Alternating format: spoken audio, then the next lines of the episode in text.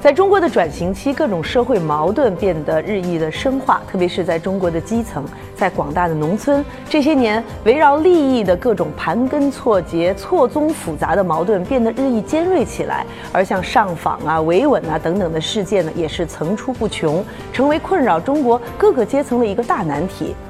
二零一三年，著名作家贾平凹先生带着他的新作以村镇维稳干部为主角的小说《带灯》与我们见面了。一经出版，这部小说的影响就超越了单纯的文学层面。其实，关注中国基层社会生态的变化是贾平凹一系列作品的一个重要的标识。就像他那一口不改的陕西口音一样，他的文学与这片土地紧紧地结合在了一起。三年前是什么让你对于一个镇里的综治办的女干部产生了这样浓厚的兴趣，甚至激发你写出这样一本小说呢？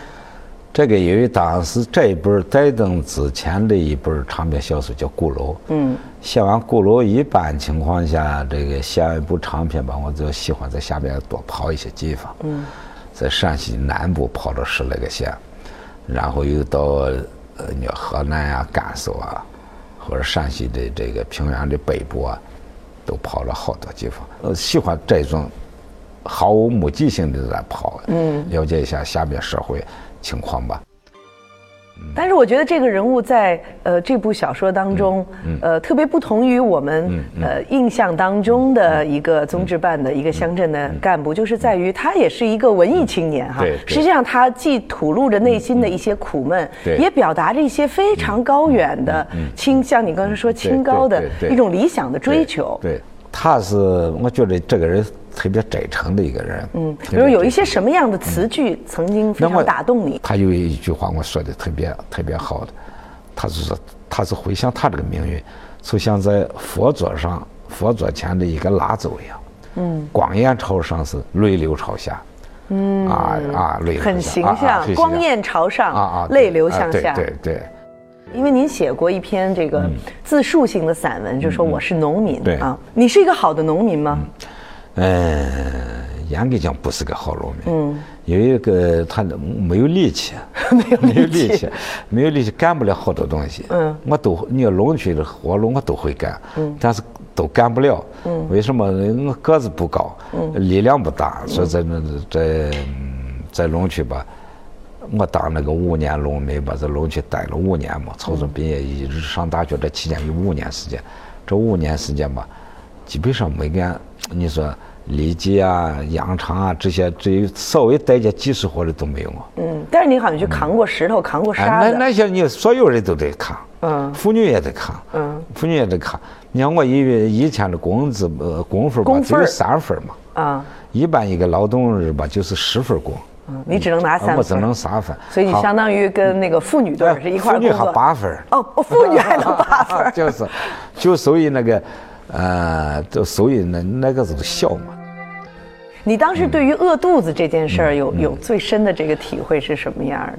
在我印象最深的一次就是当时吃食堂花，当时吃食堂那个那我笑得很。嗯。我坐到这个桥凳子上，这个脚给不着这地上，就是那么小啊。那么小。别别人必须把你抱起来放到那凳子上。嗯。突然有一天，早上吧，就是吃这个。玉米汁儿这个稀饭，嗯，特别稀的饭，但是已经了不得了，嗯，就给就就就我今晚小嘛，当时很小，正是为什么个子老不高吧，就是那个什么吃 营养不足，营养不足，所以说当时就给我用那大碗哈吃了两碗吧，吃完我记我现在都能记得，吃完以后呃肚子大的就从那凳子上不得下来，嗯。凳子上吧，别人要要把人抱上抱下，但是可以爬下来慢慢溜下来。嗯，爬翻不过那个水，溜不下来。这是我记忆最深刻。再一个在农村小时候吧，你在家里，家里要是来个亲戚啊，来个朋友啊，最害怕吃饭时候来人。嗯，啊，你一来人，当下，这这这这得请人吃啊，得请人吃。嗯，而且那个时候人吃饭又特别多。特别，因为没油水，你知道吗？对对对，所以说最害怕那个是来个来个外头来吃的饭，我觉得我都少吃好多。在你的小说《浮躁》里，这是八十年代的一本小说，在里边写到了一个叫金狗的农村青年啊，他也是非常正直善良的一个青年，他也是迫不及待的要离开农村，到城市里，而且他认为自己有才华，在城市里生存下来啊。呃，你也讲到他的这种痛苦，他看到那些虚假的状况，他看到那种权力的呃这种诱惑，呃，他一方面想反抗，另一方面其实也不得不去依附这样的一些他看不惯的一些现象。对，最后他是选择再回到乡里的。因为当时我进城以后，大学毕业后就在城里就工作了嘛。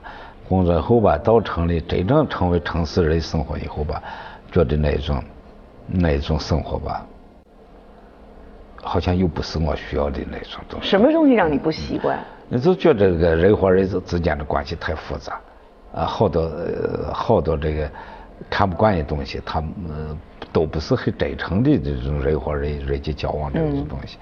就没在乡下那乡下，从我说过，苦难在乡下，但是快乐在苦苦难之中。嗯，人越是苦难的时候，往往里面有好多快乐，就是又翻过了怀念这个乡下的那些淳朴的东西。嗯，所以当时这个社会吧，正是改革开放的初期，一切都乱着，嗯，一切都乱着，都是大家都都都不知道想发财，不知道怎么发财，胆胆怯怯的，或者是。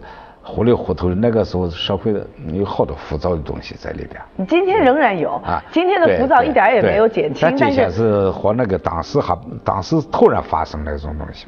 现在当然是原来深层次那种浮躁了，就是。嗯嗯。所以那个时候在写这本小说的时候，你并没有给金狗在城市里安排一个前途和出路，对，反而是让他回归到田园，回归到那些淳朴的乡村生活当中。那您个人在那个时候有没有想过要回归农村呢？那个是那那还没有，那只能向往了，因为是那个时候各种条件吧也不允许你你走了。嗯。那个时候你好不容易一个单位吧。这个单位还总的来说也适合我搞创作嘛。我基本上大学毕业后就开始当编辑了。当时压力大到什么程度？那个时候，反正是走到哪儿的人都在议论这个事情。当时我身体最不好的时候，开始住院了。嗯。住院的时候吧，当时我就没办法以我的名字去住院，我就化名住院了。到那病房里，那每个病房都在谈着。后来我就在西安就。呃，就就我说在在不在西安再待了，我就到外地去了。到外地去以后，到一个地方，那个楼下面住进了楼下面一个报栏子，报栏子没钱了，上面还在说呢，还在说。后来我就说再到河河边去，到河边去转去了以后吧，风吹过一张报纸，上面还是噼啪的。觉得当时对这部作品最大的误解是什么呢？他他就是老是那个在性上啊，他是纠缠不清。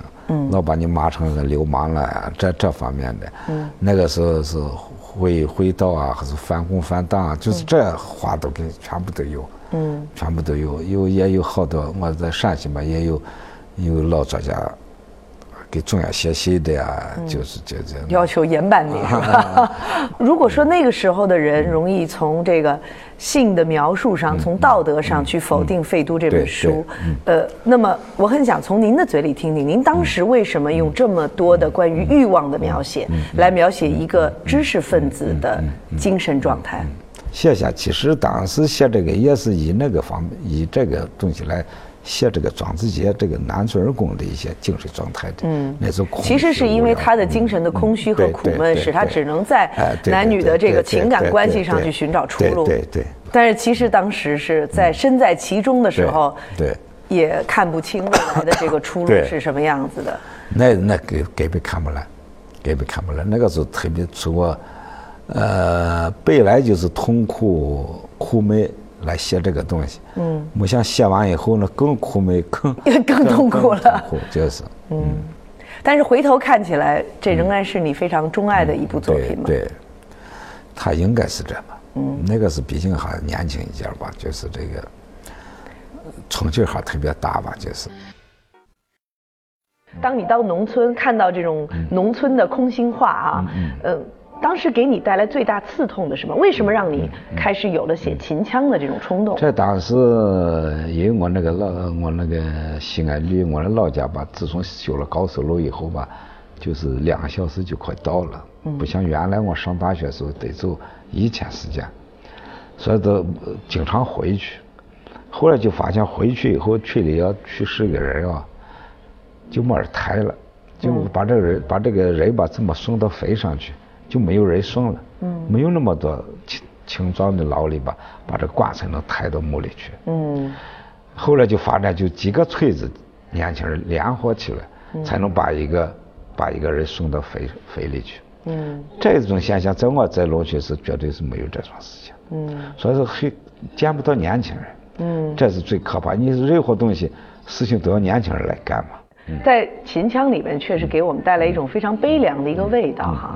当时你写作的时候，是不是心情很矛盾？一方面那么热爱这片土地，另一方面，可能人离开这个土地又是一种不可逆转的必然。对，土地没有了，人走了，这个文化自然也就慢慢没落了，慢慢就就衰败下来了。你自己很热爱秦腔吗？呃，严格讲还是喜欢秦腔的。嗯。但是看到这种现实吧，自己又产生一种悲哀。但是这种又没办法。我就觉得，其实从这些人物的命运上可以看到，你的心里是很绝望的。你真的那么绝望吗？对于刘高兴们的这个前途，包括最后他的同伴啊，五福也也死掉了。这个层次的龙泉人啊，比如说没有资金啊，没有技术这一批人吧。呃，你来吧，如果是仅仅是实实话，那是没有出路，确实没有出路的。呃，只能是回到小的城镇里边去。但是在你写他们命运的时候，你觉得你跟他们是一伙的吗？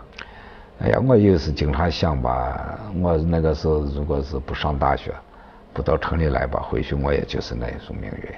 嗯。回去我这还不如他。我说我经常跟李高兴讲，我说我回去还不如你。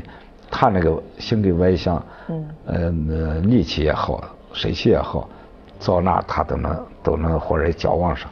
我想我这个，我估计来打工吧，只能给人家看个门 啊，看个门。又是因为没力气啊！啊啊！写作是一件那么痛苦的事儿，为什么还要做呢？写作对于你来说是一件什么样的事儿？嗯，写作对我来说不是多痛苦的事情。嗯，我觉得写作吧，它也有它的。痛苦在里边，但相对来说，它带给你的那种，呃，喜悦吧，要比痛苦要大。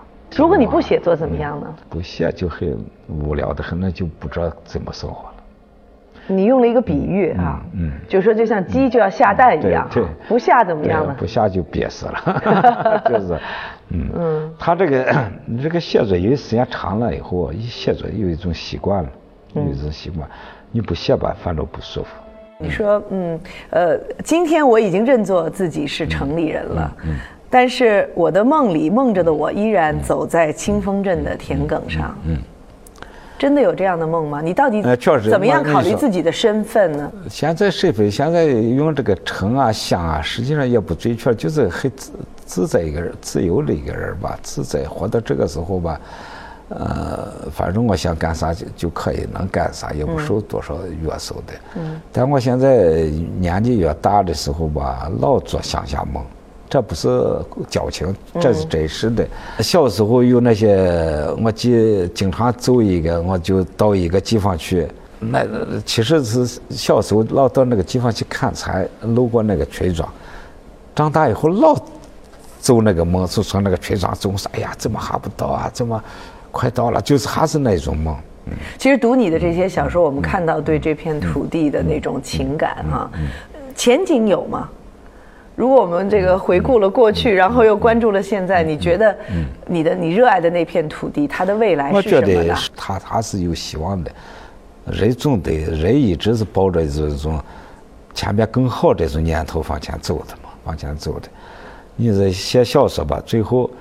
你起码还给人一种，虽然它，呃，整大的环境是一种很悲凉的东西吧，但里边还有微软的东西。你像这《戴登》这本书里边，虽然是在黑夜里这个萤火虫在行走，但它萤火虫是多了，就形成萤火虫阵的时候，那那那种场面又是另一种景象了。儿时的故乡只在梦里，而躁动的灵魂还没有找到安顿的地方。中国的农村就像在经历一场分娩，既伴随着新生的希望，又要面对巨大的苦痛。贾平凹笔下的欲望和挣扎，并不仅仅属于中国的农村，它更是一个古老的文明在走向新生的时候所必须面对的困境。